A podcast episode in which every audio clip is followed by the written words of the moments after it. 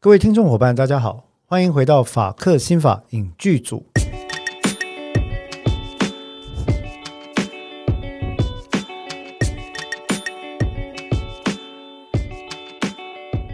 Hello，各位伙伴，大家好，我是志豪律师。大家好，我是邓作家。哎，非常欢迎邓作家，我们又回到了我们每周一次啊，每周一次的这个法克新法影剧组的时段啊。那么，呃，很开心，终于呢，我们有一段时间可以暂时脱离韩剧、韩 韩国法律剧。不不，again，没有对韩国法律剧不敬的意思，只是说，呃，有时候稍微离开韩剧的世界也蛮不错的哈。嗯，那呃，我们今天要来聊的呢是什么剧？日剧，日剧太棒了啊！日剧，我记得在过去几次跟邓作家讨论到日剧的时候，我我感觉上我不知道对不对，我这样感觉，似乎邓作家对于日剧有一种特殊的感觉或一种特殊的情怀。这样讲，这样讲对吗？如果你要讲情怀的话，是我喜欢日剧这种清淡感。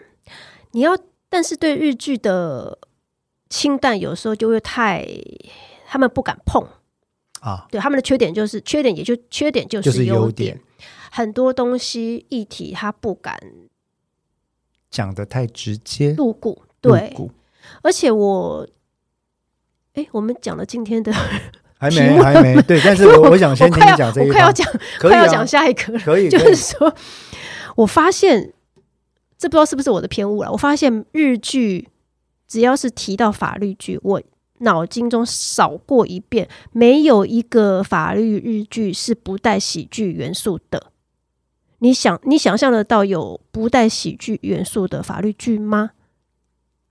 你这样讲，还真的难倒我。我现在正努力的在脑海里翻想我曾经看过的法律日日日本法律剧。是，呃，如果你讲的喜剧元素包含了轻松、幽默或冷笑话、搞笑，嗯，或者透过设定特殊的主角小怪癖来嗯博君一笑的话，我还真想不出来有什么严肃到底的啊。除了一部，嗯，四肢愈合的第三次杀人，那对啊，那是电影，再加上他四肢愈合，他是四肢愈合。然后他哎，很多人说那一部闷到爆，可是我我坦白讲，我个人是评价不高了。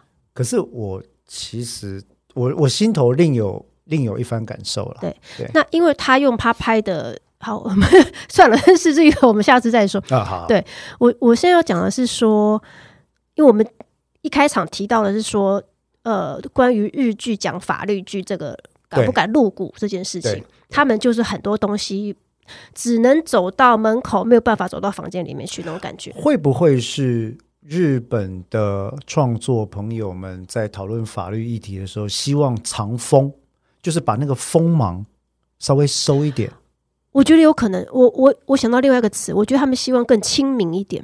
亲民。对，有可能是这样，因为我不知道是不是日日本人怎样，很很为他人着想嘛，很为观众着想嘛，他们的个性就是法律这个东西已经很难理解了，或很难触碰，很将来很难触碰好了，所以我必须用一个轻松可爱的包装去包它，包括今天这部剧啊，那今天我们要讲哪一部剧呢？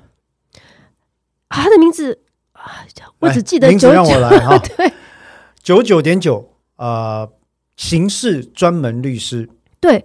那好像中国或香港翻成九九点九不可能的翻案，对，因为我印象中就只有九九点九这个剧名，后面是什么我已经记因为不清因为不清楚我想，因为它原剧名真的很长，它原剧名日本剧名当然是汉字了哈，嗯九九点九刑事专门辩护士，刑事专门辩护，也就是刑事专门律师的意思啊。辩护律师，对对，嗯刑事专门律师的意思。那这个九九点九，你知道他是在讲什么，对不对？对，就是你一旦被起诉之后，几乎定罪率，这是定罪率的意思。定罪率，法院判你有嗯罪的几率是百分之九十九点九，在日本啊，日本呢一向是以呃超高的定罪率闻名于世界。嗯，但是超高的定罪率这件事情是否必然反映了案件事实的真相？嗯其实我认为就是这一一部这一系列连续剧想要探讨的议题之一。嗯，用白话讲就是九九点九 percent，嗯，定罪率，嗯，真的都是正确的吗？也就是被起诉的人里面，真的百分之九十九点九都是真的有犯下那样的罪行吗？嗯，那我可以问一个问题吗？就是说，一般我们理解到的法律程序是检察官起诉，然后就开始进入、哦法院进入对诉讼程序，好，然后就交由法院呃法官、律师，就是审检辩三方嘛，对做一个攻防这样子嘛。对，理论上是这样。如果说全呃世界各地都是这样，为什么日本的定罪率会这么高？从起诉到开庭这个，哦，这是一个非常好的问题。嗯，呃，我我只是我个人的看法，这个不代表一个世界不普及或正确的答案。我个人对于，但是我对于日本的司法文化是有点了解的，虽然我真的是日文哦完全不行这样。那我日本辩护师朋友也不少，聊过这件事啊、嗯，第一个，我认为检方跟院方之间的关系，嗯，这一点某程度台湾的司法文化承继了这样的脉络。检方跟院方之间的关系呢，他们彼此还是有一个司法精英公护员相互依存的共生体系关系，某程度还是有。嗯。虽然虽然院检分立，嗯，就是讲白话就是说，法院是审判机关嘛，嗯，啊，检察是隶属于内政的法务机关嘛，嗯，一个负责提告，嗯，一个负责裁判说啊，你提告的有没有道理？等于一个是嗯球员，一个是裁判，对不对？嗯理论上我们看就是两个完全不同的机关啊，因为司法嗯独立是各个民主政体、甚至集权政体的假宪法，它也都这样写嘛，嗯，对不对哈？但是呢，我们在讨论到理想的时候，不能不看一下现实。嗯，在现实中，不可避免的，很多亚洲国家的法文化脉络，就是会让法院跟检察署关系特别特别的亲近。我嗯认为某程度这跟这个国家的民主法治内涵形成的历程有关系，嗯也跟司法精英官僚或者司法法曹的养成有关系。嗯所以台湾的定罪率不会这么高，哦，也很高，九十二到九十五趴，那很高啊，很高，嗯，很高啊，所以呃，辩方在这里面的空间就会被压缩。嗯。为什么？我们今天有机会了？因为我们讨论九九点九，显然必须要讨论到冤案这件事情。对，因为这整个系列，呃，我记得没错的话，这个系列出了第一季、嗯，第二季，电影。一部电影跟一个 SP，就是特别集。嗯。啊，特别集好像是为了电影铺路，还是两个嗯。SP，我忘了哦，不好意思。但是它之所以叫做九九点九不可能的翻案也好，刑事专门辩护律师也好，他其实在讲的就是这件事情，就是说嗯。它的剧情背景就在讲一句话。在这个定罪率高达九九点九趴的日本司法实务上呢，嗯。现实生活中呢，有一个律师他要费尽方法去找出那百分之零点零一嗯嗯。啊，零百分之零点一0.1啊，百分之对零点一的可能性，嗯。也就是千分之一的可能性，嗯，去证明他的当事人是无罪的。嗯。好，那这就等于把整部整个系列剧的这个基调定下来了。对。他从事的是一个非常非常低几率、非常难、非常不容易，几乎是不可能的任务的的一件事。对。对，那所以在这个情况底下，大部分里面提的案件都是证明无罪，嗯，或者提起再审这种极为艰难的事件。我记得他的就就你所讲的这个主轴，在我没记错的话，在第一季的第一集里面就讲到了，透过他的那个呃香川照之那个前辈律师的角色，对，跟主角之间，他有他就有讲到，他说你难道不知道，呃，他就是九九点九的定罪率，所以我们要他的他的算这这个叫辩护策略嘛？香川照之的辩护策略是说，我们要想的是当事人的利益，帮他想减刑，而不是对其实邓作家你讲到一个重点，某程度来讲，那部分的描述是非常写实的哦。嗯在日本，绝大多数的辩护律师被认为是认罪律师，也就是说，我不要在那个零点一当中去找什么真相或事实。没有啊，因为他对来他就跟你讲说，嘿，不可怜了，邓作家你卖熊黑了。你就表达悔跟你讲哈意就对了。你就哭 就赔就下跪，嗯。然后就磕头，然后怎怎么样讲什么你就不要顶嘴，你然后他他就会酌情，然后他就会觉得说：“哦啊，你很乖啦，嗯。哦阿比也没有浪费我们司法资源哈、嗯。好了，那我就从轻量刑，看能不能给你量轻一点。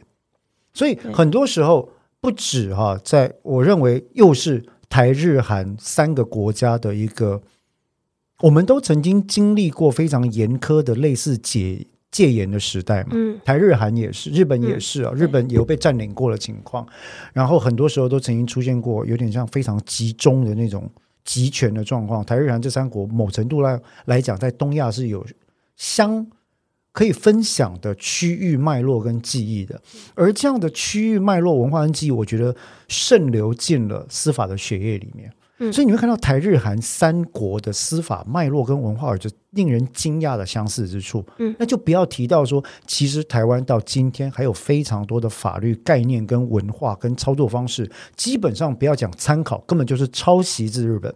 嗯我们是，我们法律有一个用语叫寄受。嗯嗯，嗯什么叫寄受？啊承继跟接接受接受？就是抄嘛，就就是抄。我这样讲，当然可能有有一些学者会不开心，但是台湾的法律我曾经提过，它就是 Frankenstein 科学怪人哈。嗯德国的尸体、法国的尸体、西班牙的尸体、美国的尸体、日本的尸体，通通拼起来就变成台湾的法律。哦，还有大清暂行新刑律，有一些是唐律哈、宋律跟这个清律等等拼起来，它就是 Frankenstein。嗯。所以，台湾的法律某程度来讲，我们欠缺了自己的灵魂，跟我们自己的民族一样，我们不知道我们的根是什么。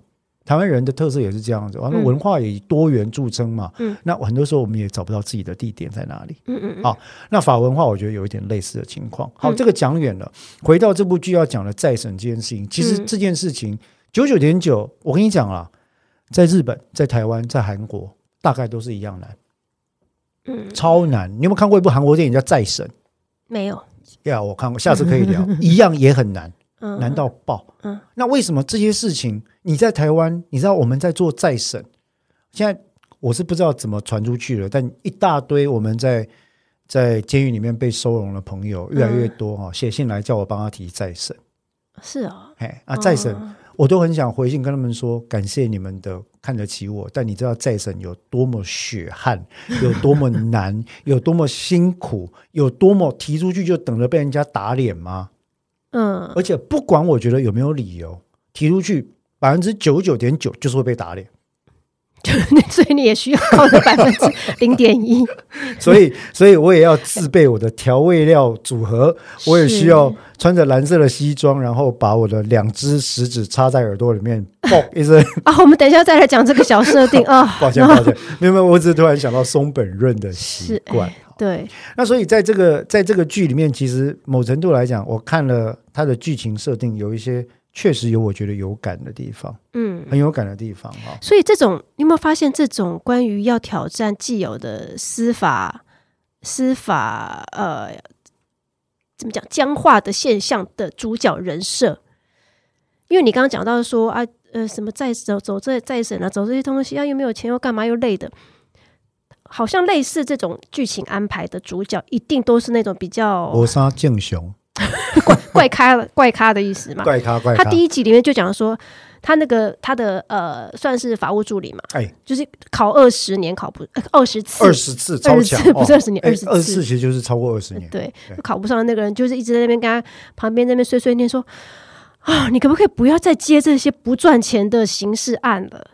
所以刑刑事案真的不赚钱。对，所以几乎这些这一类的主角人设都是我没有再往利益走，然后我就是有我自己的坚持，然后我也不在乎啊、呃我是怪咖。他的人设大概都是这样子，所以但是有对，可爱讨喜的，也有那个比较所以我才讲说，以律师的心理学来做分析啊。其实我曾经不止一次提到，我对于愿意承接刑事案件，嗯，当做辩护人的律师，心里都有一份相当的敬意。不管嗯我的意见跟他是不是一样，嗯我对这些人，我都会认为他血液里面有一部分跟我是类似的，我有对他有敬意，因为嗯。他一定是对于法律这个体系有着某些坚持跟信念，才愿意嗯。做这种不讨好的事。邓作家，你嗯。刚刚讲那个重点，九九减九讲也是正确的哈。嗯。它里面的设定不是松本润做那个深山祥太啊，深山，山他叫他姓深山，我记得，对，深山名字叫深山律什么律。师啊，哈，但是嗯我也是忘了他的名字哈。嗯但无论如何，松本润演的这个角色，他一开始就跟他讲说，就像你刚刚讲的那个律师助理讲的啊，就刑案拜托你不要再接不赚钱的刑案。不赚钱，时间长，对，被舆论骂，压力大，嗯而且还要不断的调查证据跑。如果你要认真做的话，刑案嗯是超血汗，你知道吗？对他后来被挖角到那个大了大的律师事务事务所，对，那那个所长要另外开一个小组才招聘他的嘛。那他在开这个小组的时候，也被我记得也被所内其他人就是说啊，这个就不赚钱啊。对那你是不是为了要竞选什么，好像律师工会的什么，所以你才做一个形象打形象，做形象分数这样子？对，所以他一般被人家认为说刑案或做刑事辩护是对利益上、收益上是很低的。套一句我们现任副总统讲过的话了嗯，刑事辩护百分之九九点九就是做功德啊，这个没有不敬的意思哦。我只是说以自己一个刑事辩护律师来来看这个事情，嗯我跟你讲，一个案子就算我收二十万，我还是赔啊。因为花的心力跟我们时间那些的。坦白讲，很多做刑事案件的律师，如果愿意花心力的话，一个案子怎么收钱都是赔。就不要讲法服给我们那个两万五啊，什么什么一万五啊那种价格，那个就是、嗯。那个就是大概补贴车马费或营运费了哈。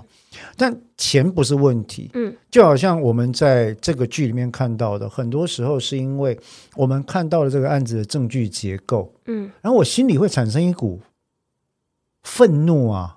嗯。这个愤怒是说，哎，好歹我也受了这么多年的法律教育、跟实务训练、跟办案的经验了、嗯，怎么你这个案子的证据结构完全跟书里写的差这么多，还能够起诉，还能够定罪，还能够判重刑？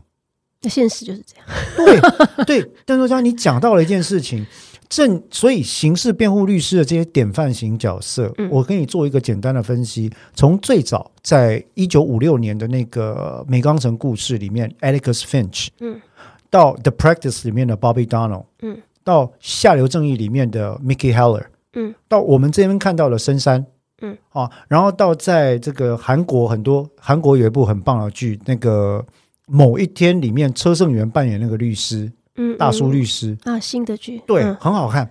我们找时间来聊。好，里面的这些律师，他都所他之所以怪，某程度是因为他坚持己见，而这个坚持有好有坏，坚持你就必须要付出代价。也就是说，这种怪的设定是必要的，是因为它必须跟主流逆流而上，这样对。对，有时候甚至必须是冲撞主流。对，哦，所以在这些律师的生涯里面，败多胜少是嗯常态，嗯。人情冷暖是常态，嗯。受尽奚落是常态，嗯，赚钱不多也是常态。对，我们之前聊过像，呃，Hero 还有那个一型的乌鸦，它的主角其实也是属于那种我没有在管我的呃同个领域的其他伙伴们的想法。套句中国讲法，就是不被和谐嘛。对，那可是因为在日剧的设定当中，这样子的人设设定的怪不合群，但是一定要带有可爱感，也就是说，它有一种不会让人家讨厌的怪啊。对，所以我觉得某程度来讲，日剧在这个设定上，你就会看到像古美门或者是深山律师这样的设定，嗯甚至有另外一个更诡异的是小鸟游翔子那样的设定，就是你就你会看到说，哎。或者石子与雨男那样的设定，对你就看到说，这个与众不同的律师哈、为了不要让他太讨人厌，他就会有一些可爱的地方要做出来。对，啊，例如说，我要讲的不是雨男，我要讲的是石子。嗯，石子就折善固执嘛，可是他就一些，你就觉得哎呀，我没办法讨厌，对不对？他就因为他本人长得可爱。啊，抱歉抱歉，对对对，但但松本润哦，如果是别人来演这个角色，你会觉得说这这什么鬼？你们拿一排拿一排那个调味品出来，然后双两只食指在那边 box box 什么东西？可是松本润演这个角色就适合，因为他人长得帅，然后他有一个天然呆的感，我我个人对认为他有一个天然呆萌的感觉，可是又很聪明的样子。啊，所以他演这个角色，你就觉得说啊，好了，放你一马，你长那么帅就算了。我个人可以发表意见吗？啊，请请请请请请请，这样可能会得罪。代表女性观点来，广大女性观点请讲。我觉得人设没问题，但是我不知道是不是松本润演的关系，还是编剧的写法，我就觉得有点进不去吗？对啦，就想说你你讲的，嗯你你可以不要这样吗？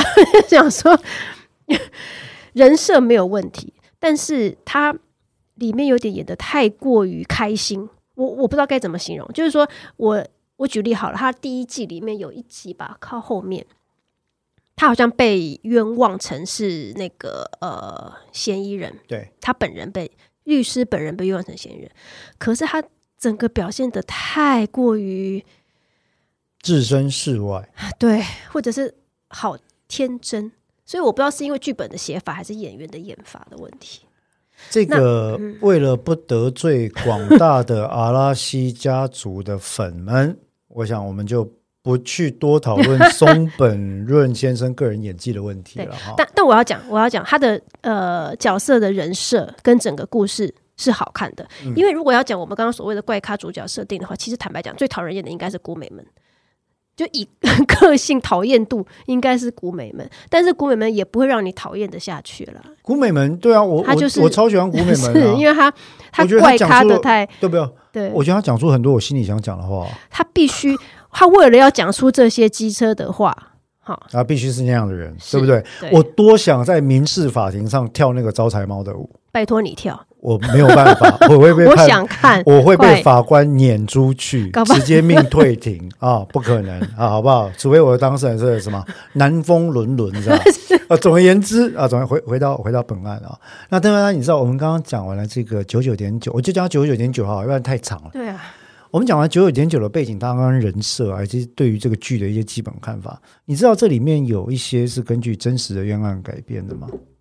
哎，我不知道，你说的是第一季还是第二季？呃，我记得第一季也有啊，好像哦跟一个著名的冤案再审有关。嗯哎，不是不是是不是跨田岩事件？我不确定，我不，但是第二季我确定有是在第二季的第五集。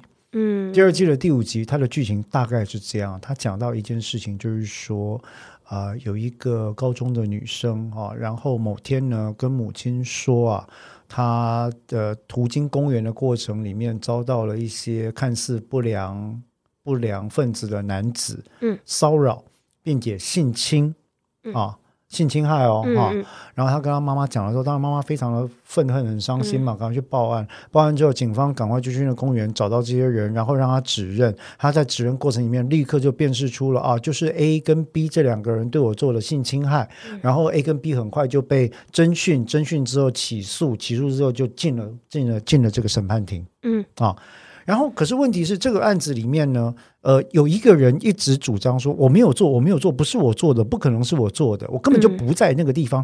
当天这个时间，我跟公司的同仁在在烧肉餐厅吃饭啊，嗯。那我可怜，我明明人就在那里，他的同仁也帮他证实了这件事，嗯。但是老板，呃，这个烧肉店的老板，因为人太多了，我我不知道这个这个人是谁啊，嗯。这个山崎先生是谁？亚马亚马萨克上我不知道他是谁啊，嗯。哦，那就在这样的情况底下呢，他们这个案子进入一审之后，你就看到法官跟检察官的立场，两边配合的程度。坦白讲，那一集哈、我的既视感，我的嗯 deja vu 的伤害超高。那一集法官跟检察官配合到天衣无缝、合丝言缝、密不透风的情况，就跟我在台湾的刑事法庭遭遇到的情况非常类似。嗯，偶尔我遇到那样的情况，你看得到简便呃呃呃愿检联手一家亲。第二季嗯第五集就在讲那样的状况。然后这个深山律师接到了这个这个这个案子之后，他就开始查证据嘛，哈、嗯当然里面有个议题啦，律师可以查那么多证据吗？律师有那么多时间查证据吗？哈，但不管，嗯他就查。然后反正他事务所也不管赚不赚钱，对不对？人家帅就好，不用像我们这样是要吃饭喝水的哈。真的，他 他里面好像都没有在赚钱的。他那我说他那个小组啊，他那个小组赚的钱一定是赔钱了。对，好那结果他去查，就查出来说，哎，女生的供述有问题，嗯不在场证明是真的。另外一个人其实后来改认罪这件事情有，另外一个共同被告突然就改说，我有做，就是我做的。嗯这个态度他也觉得很奇怪，就去查，挖出了很多的内幕。嗯，你知道这其实是一个真实的案件吗？嗯。这个案件叫做玉电厂冤案。嗯。啊，御前的御，嗯。啊，天皇陛下御前的御，嗯。那殿就是殿下。的殿，御电厂冤案。嗯。它其实是把一个真实的冤案里面的角色跟人物做了调整之后，整个搬到剧里面来。但是令人觉得悲哀的是，在第二季第五集，靠着深山律师跟他的团队，成功的帮他们在一审里面洗冤。嗯，很不幸，这也符合九九点九定律。嗯，在真实生活中的这个案件，他们就进去关了。那后来有翻案吗？还是还不知道？现在还在，呃，因为如果我我知道的最后结局是他们入狱服刑了。嗯那在寻求方案的话，就是要走所谓的再审程序了。嗯那再审程序就回到我刚刚讲这件事情，就是非常非常高、极高的难度，搞不好就不止百分之九十九点九，而是百分之九九点九九的难度了。也就是说，呃，在自己没有做的情况之下，他认认了嘛？或者他后来改口说他不认也没有用啊。哦，你知道在台湾跟日本是一样的嘛？你只要认过一次，你后来再翻供，你就会加重。嗯法官会觉得说：“哇，你这家伙，嗯对不对？认了，我还本院还可以稍微啊给你量个刑，嗯，你现在就给我翻供，大家心里的 OS 翻供罪加一等。没有，嗯我跟你讲，整个司法圈没有一个人敢这样讲。嗯但是做刑案的审检辩都知道，翻供嗯那你就死定了，可是有可能他第一次的公诉是在压力之下出来的。非常好。邓作家，我拜托你抽上国民法官，我可以不要，我求求你抽国民法官，因为你的基本概念很清楚。对的，有些时候公诉是非自愿的，哪怕是自愿的公诉，有些的真实成分也有问题。我猜一般人有可能在那个压力之下，譬如说我被带到警局连夜侦讯，本来我是关系人，怎么突然被一直问一直问，问到后来我受不了，我想就是被迫讲出一些模棱两可，但是看起来好像是招供。这是其一。那对，那有可能我心里想说没关系，反正到时候到法庭上我再好好解释就好了。说邓作家讲到重点了，这是其二，嗯。也就是绝大多数虚假陈述或者不正方法取得的公诉产生的主要原因，那就是什么？嗯。这些检警他们在进行侦讯所使用的方法，有些是少，当然是少数啊，嗯尤其是警察为主。嗯。有些时候他们会拥有方法，就是说，因为问了很久，问了很长，问了很细，对不对？嗯。双方都很挫折嘛。嗯，那这个时候很可能就有 good cup bad cup 嗯。那我们叫李德侦讯法。嗯，啊，就有人出来跟你讲说，邓我家这样了哈，我们也已经问了六个小时了嗯啊。那我们这边当然是一定要问个东西交差嘛。嗯，那你怎么讲我们都尊重啊，但是是不是你就我们后面还有检察官会查呀？嗯，法官会判啊，哈，那这些人都是受过高度教育的非常聪明的人哈。嗯你现在不如就交代一下，那后面如果不是，你再跟他们讲嘛，好不好？那你嗯赶快交代完，赶快回去啊，也不用在那边拖半天吧。嗯你家里还有老婆还在等呢、嗯。那我们受过高等教育的人可能会觉得说，哎，好这样听好像不太合理啊。嗯。我如果是清白，我为什么要认？对不对？可是人在压力底下，人在长久欠缺睡眠底下，嗯。人在这种陌生的环境，不知道后来会面对未来的恐惧感会发生什么发展成什么状况的情况底下，嗯，事实上你就会觉得说，这就是一份笔录嘛，嗯，日后你随时都可以翻供，嗯，警察没有告诉你的是，你只要讲的话被记在纸上，嗯。这一份笔录会定死你在审判里面的每一个阶段。我想大部分人不知道这件事情。那所以他会把它 downplay，他会把它嗯淡化，就是说，哎呀，邓作家，这只是一个笔录，就是你讲过的话记下来，你之后还是跟检察官厘清啊。嗯法官那么贤明，他们还是会做出判断啊，对不对？你没有看到包青天吗？他会帮你伸冤嘛，好不好？律师也会帮忙的，好不好？整个国家的秘密法则哦，只要你心里是清白的，整个国家的司法都会联合起来帮助你的，好不好？哈、那这、这个陈述就这样了，好不好？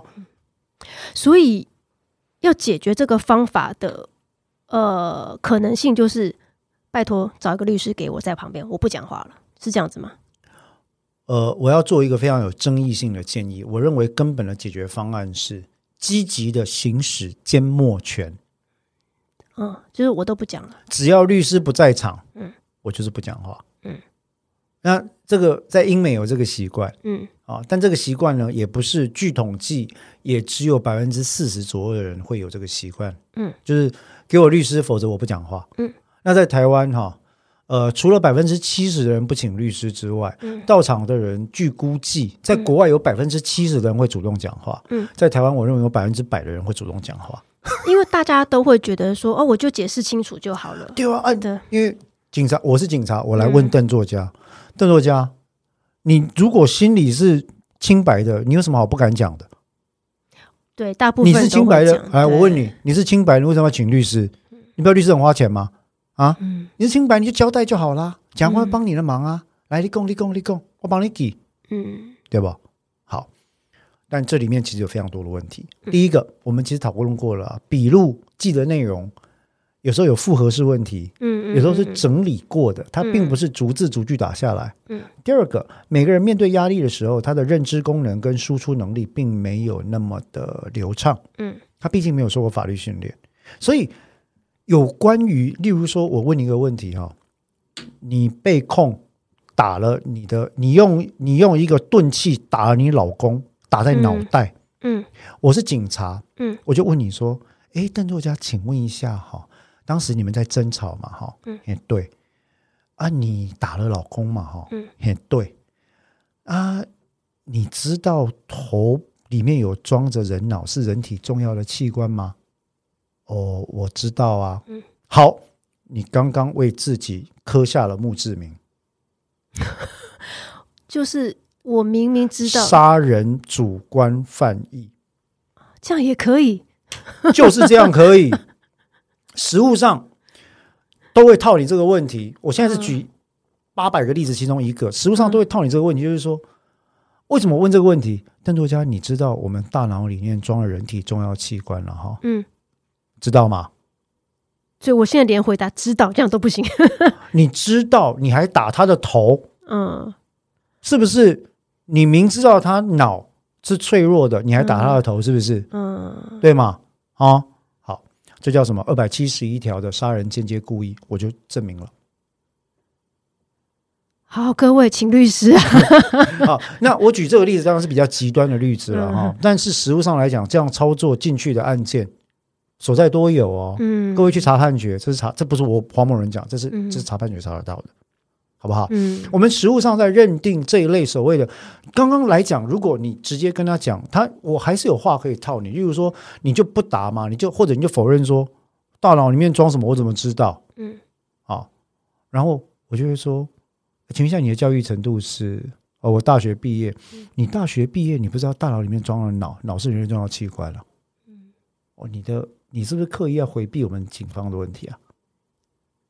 就是不断的用各种情绪压力，对，或者是问话技巧。让你不得不回答，对，或者是讲出他想要的答案。对那这个如果我做得到的话，我认为受过训练的人大概都可以做得到，所以真的是闭嘴是唯一最好的方法了。或者是跟律师讨论啊。各位做个小法普哈。第一个，行行使缄默权不代表你是坏蛋，嗯，这是宪法赋予的权利，这是基本人权。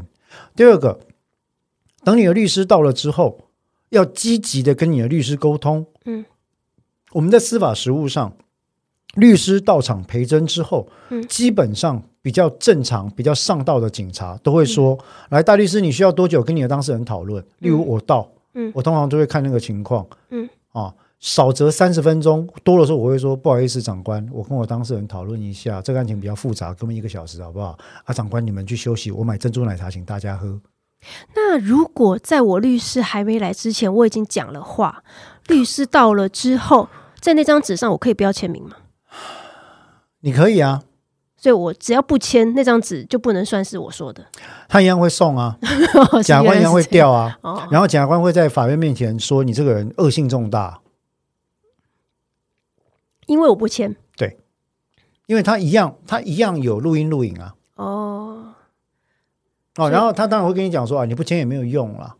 哦，重点是你为什么要在律师来之前讲话呢？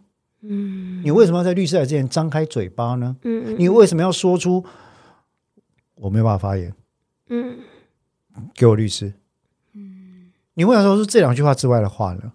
啊，那所以这个事情在其实很多时候就会套到我们讨论的一个，这是我个人的观点。我一直办这么多的案件，我就嗯衍生出的观点叫冤案方程式。嗯，所谓的冤案方程式啊，呃，我我不知道邓作家知不知道，因为嗯我也处理过蛮多我认为证据结构有问题的案件。嗯，里面有很多甚至是有重大争议性的案件。嗯，但是也有确实遭到平反的案子。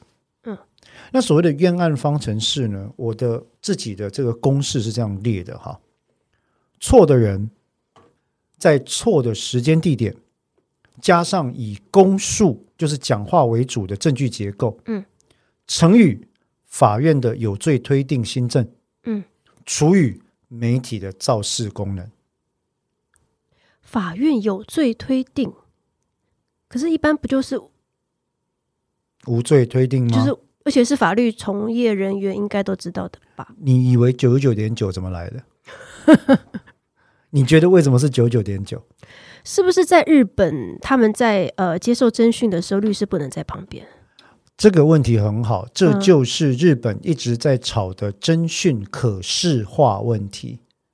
就是说，侦讯的时候，外人能不能看得到？答案是是的，律师不能在旁边啊。所以这一点，台湾比日本进步。那这样子，当然他的九九点九为什么会发生呢？律师不能在，所以没有陪侦这回事了。被有陪啊，在不同房间陪啊，可是我当事人在我看不到的地方哦，所以叫可视化问题嘛。你看不到，所以才要可视化、啊，对不对？你可以陪啊，嗯你你隔壁有一间律师专用室，你在隔壁啊，我们问一下大律师，你坐一下好不好？问完就出来了，所以如果我当事人讲什么，我不能立即打断他就对了。不行，嗯，你要等到我们警察问完你之后，然后你再去隔壁房间跟你律师会面，你再告诉他你跟他讲这完全没有陪证的意义。没关系，大家解释不同。我们为了维嗯护国家司法跟社会正义，这是必须的。这也是你刚刚说那个冤 冤冤案方程对冤罪方程式的有重可能是点之一。啊那当然，这里面我刚刚提到错的人、错的时间、地点，以公诉为主，而不是以科学物证为主的证据结构，乘以法院的有罪推定新政，除以媒体的肇事功能、这件事情。其实一二三四五这五大因子几乎构成了你现在所见所有社会重大瞩目案件，以及二十年之后它会不会被认为是冤案的主要五个变因。嗯。这我是做过研究的。嗯。对。那一个最我自己当事人一个例子，其实我们在节目里面也聊过，嗯，二十年前的归仁双尸命案，嗯嗯。我们我们成功平反的案件，嗯，那在当年呢，嗯，当事人是两个被外部认为塑形不良的人嘛，嗯，时间呢是在深夜嘛，嗯，啊、那地点在街上游荡，骑着嗯。机车嘛，啊、这个案子里面呢，我那个冤案的当事人呢，他没有任何的物证可以跟他扯上关系啊，嗯连指纹什么的都没有，嗯，只有什么？只有他在律师来之前曾经承认这件事。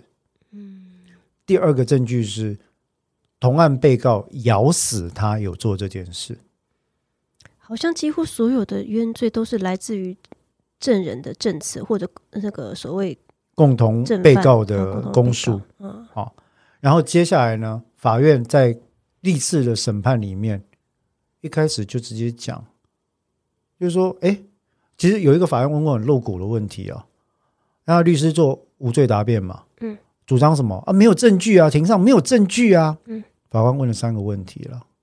啊，好了哈，列了苏公博见骨了哈，安尼不尼今晚打来借我们来，我请问你一下哈，比哥被告人，我请问你一下，你如果真的照你讲的没有参与这个犯罪事件的话，我请问你哈，当你的共同被告要对被害人下手的时候，你为什么不阻止？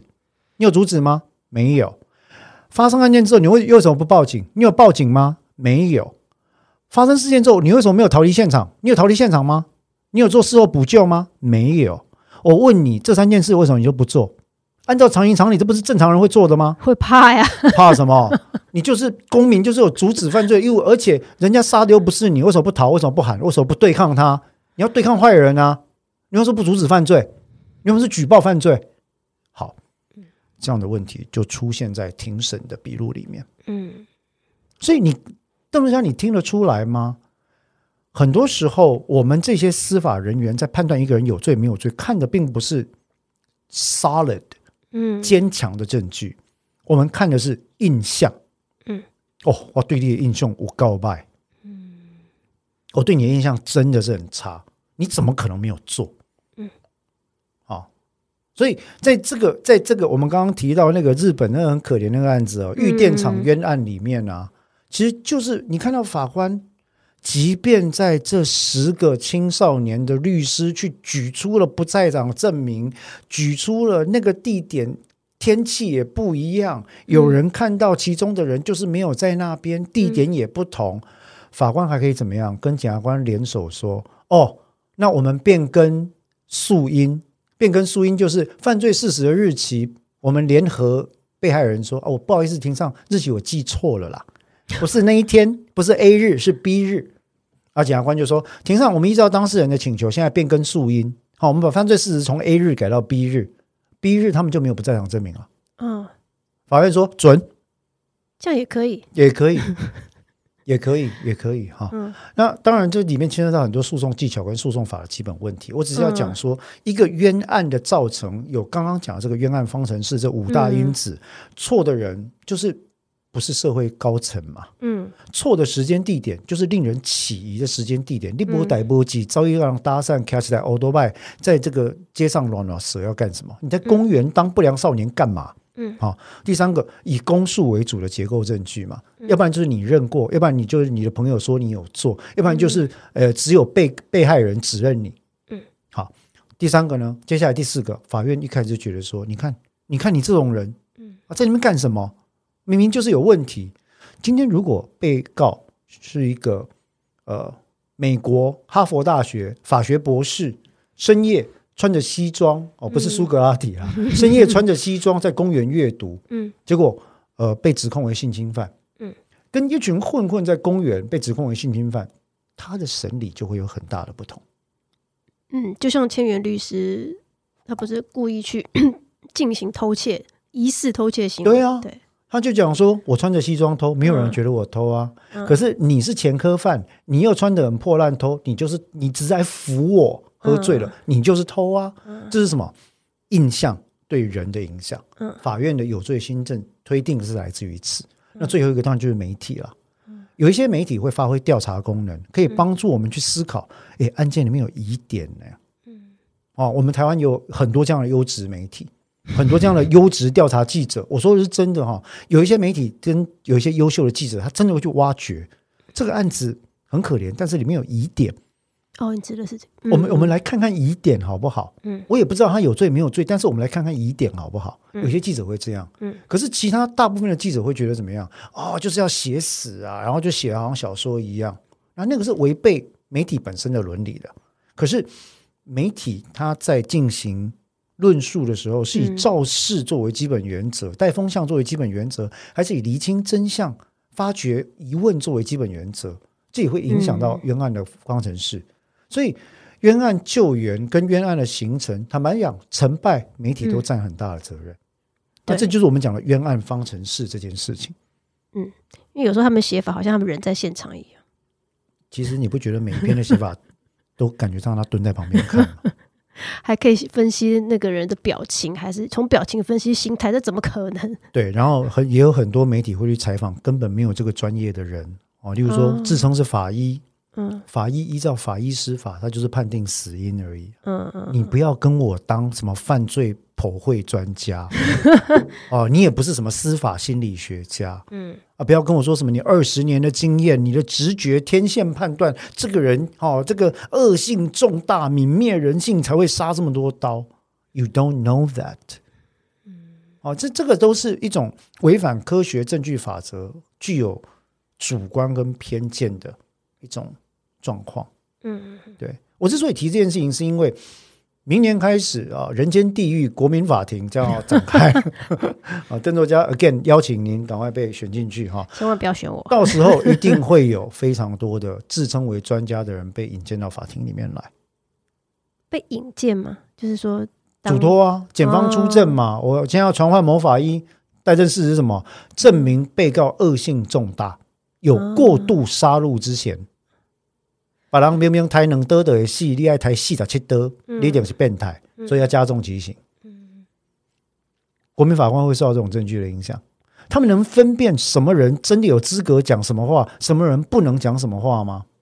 这是一个重大的挑战。嗯，好，这也是构成我们讲冤案方程式的重点之一。嗯，啊，其实我觉得最后跟跟这个九九点九有关的一件事情，我也要呃跟大家做一个最后的呼吁啦，一个小小的澄清，是有关于律师调查权这件事哈。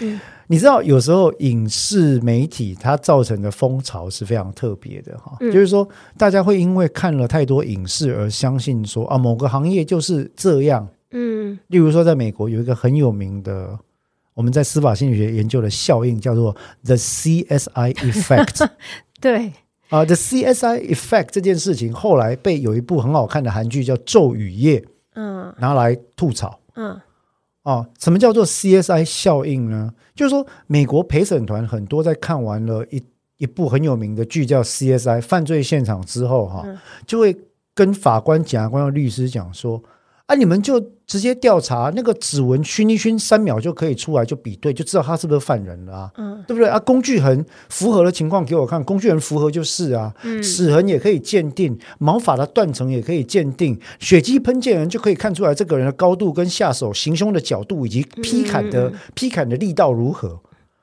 不好意思啊，CSI 演的有百分之五十是不精确的，有百分之五十或更高是不精确的。嗯，或者是太高度的期待。对，对，那或者他省略了非常非常多的细节。嗯所以，在我刚刚讲到一部韩剧叫《咒语夜》，下次也可以聊了哈。嗯里面当他们去找，他们就要请电脑去有一个电脑呃见识电脑科技的专家去破解一个密码的时候，今天刚送电脑，明天就去问他，他就说：“你以为我是 CSI 吗？你以为我是影集吗？你影集看多，你疯了吗？你不知道这这种硬解锁要开多久吗？”这个蛮好笑。对，这个这个其实蛮好笑，但是他就是暴露出这种这种状况。嗯那这个 CSI effect 其实就会出现在像我们看律政剧、法律剧的时候，你看里面那个深山律师、啊，嗯那个律师调查案件的方式、哈，感觉上他一个月只做一件案子，感觉上这一件案子应该可以收一百万到三百万台币，也就是说，他花了过多的到不可能的时间资源。绝对不可能。对，绝无可能，除非除非有一个可能性是，例如说今天有个大事务所嗯。愿意用无限的资源聘我来担任这个组的头头，嗯。要给我一组人，包括了数位鉴识专家、嗯鉴识物证专家、司法心理学家、陪审员选任专家。诉讼首席律师跟研究的次席律师，这样一组六个人给我，一个月就叫我办一个案子。嗯我认为有可能这样做。嗯为什么呢？因为在法律上，依照律师法，律师确实是具有详言案情、搜求证据的律师调查权。问题是，再怎么赋予这样的调查权，他的可接触到的证据的管道绝对不可能，那个权限不可能比检察官还要绝对不可能。对啊，对，那我我讲调查权可能会有争议了，我讲嗯证据收集权啊好了了哈。嗯好，那所以说法律里面都这样写说啊，律师你要详言案情啊，你要搜求证据啊，你如果不详言案情、搜求证据的话，当事人可以把你 fire 掉哦，你是没有尽到律师的义务或伦理哦。对我都知道，嗯但一个律师收这么一点点钱，是有多少时间去跑现场？你以为每个人都跟我一样神经病跑现场吗？嗯，我是会去跑现场的律师啊。我还记得深山在第一集吧，他他在办公室就搞一个什么那个，他做实验，就是模拟他的现场模拟攀，对，然后呃监视器对那个什么现角角度，还架好，只为了他讲跑一圈哈，全整个办公室就把会议室让给他，让他在那边弄，然后只为了证明说嗯，这个人熟悉所有监视器的角度，所以很可疑哦，就得出这个结论而已。是，所以 所以我才说这是什么九九点九不可能，嗯这是不可能的。为什么？因为没有一个律师能够承担这样的成本，嗯。时间成本、心力成本，跟不做任何案子只做这件事情的成本，他活不下去的。对啊，他活不下去的。那这一类的案件都是来自于什么？我们刚刚讲错的人嘛，嗯。错的人通常都是社会经济地位偏下的人，嗯。所以他更不可能花钱请律师。嗯。所以你就想象得到，做这些案件的律师，很多时候就是在没有钱、嗯，没有资源、嗯。没有时间的情况底下嗯。做这样的事情。嗯。好，那我想我们今天在讨论到这个九九点九的时候，呃，不可避免的啦，也讲到很多跟这个案子有关，我们讲说冤案啦或再审嗯相关的这个、这个实际状况了哈。那主要分享这些倒不是要发牢骚了，而是希望跟各位听众们也也厘清一下现实跟戏剧的差距。对，而且还有讲到日本为什么定罪率真的比较高，可能有他们自己的的，就像你刚刚说不能陪真这件事情，我就觉得很压抑。其实我当然觉得还有一个根本性的问题了，那就是在亚洲文化里面，其实我觉得全世界都是，不要说亚洲文化，嗯。我们对于无罪推定这个违反人性的基本原则，普遍是不信仰。我们不信仰，对，我们不认为有无罪推定这件事情，嗯。所以我宁可看他入狱啊。为什么？因为看到他入狱，在法庭上，在媒体上被羞辱，在法庭上被骂，看到他入狱这件事情，满足了我心里素朴的正义。我心里素朴的正义是什么？因为全世界只有分黑的跟白的，好的跟坏的两种。他是坏的，所以他该死。嗯，所以他进去 OK，但是他到底是怎样坏？嗯有哪些证据说他坏？嗯我其实不知道，嗯我只是听到人家说他坏。嗯啊，既然是坏人，为什么可以无罪推定？你不觉得这是一个很诡异的问题吗？既然是坏人，怎么可以？因为这是来自于听我演讲的群众问过我的问题，嗯那个问题真的是让我铭刻于心。嗯他站起来振振有词的讲说：“律师，听你解释完之后，我大概知道你的立场，但是我想请教你一个问题。他嗯他应该是觉得很有正义感。嗯既然是坏人，凭什么无罪推定的保护？